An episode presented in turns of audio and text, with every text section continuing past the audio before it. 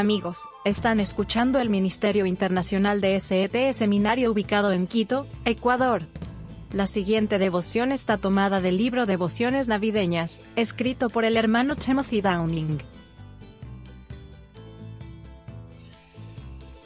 Sin palabras.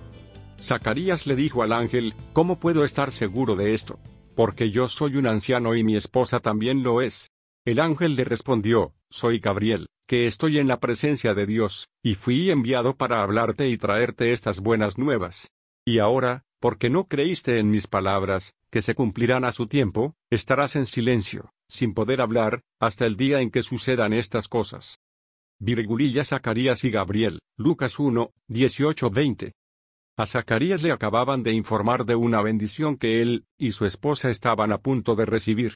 Él y su esposa Elizabeth no tenían hijos y eran muy avanzados en edad. A pesar de su edad, Dios consideró oportuno bendecirlos con un hijo. Zacarías no podía imaginar cómo Dios podría llevar a cabo su promesa. Debido a que dudaba de las palabras del ángel, a Zacarías se le prohibió usar sus palabras hasta que nació el bebé. A menudo, nuestra duda nos deja sin palabras ante los críticos. La historia de Navidad no es un cuento de hadas contado para hacernos sentir bien. Es cierto, hasta el más mínimo detalle.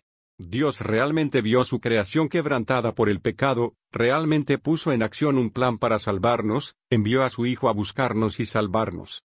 Realmente estableció una familia en la que nos injertamos.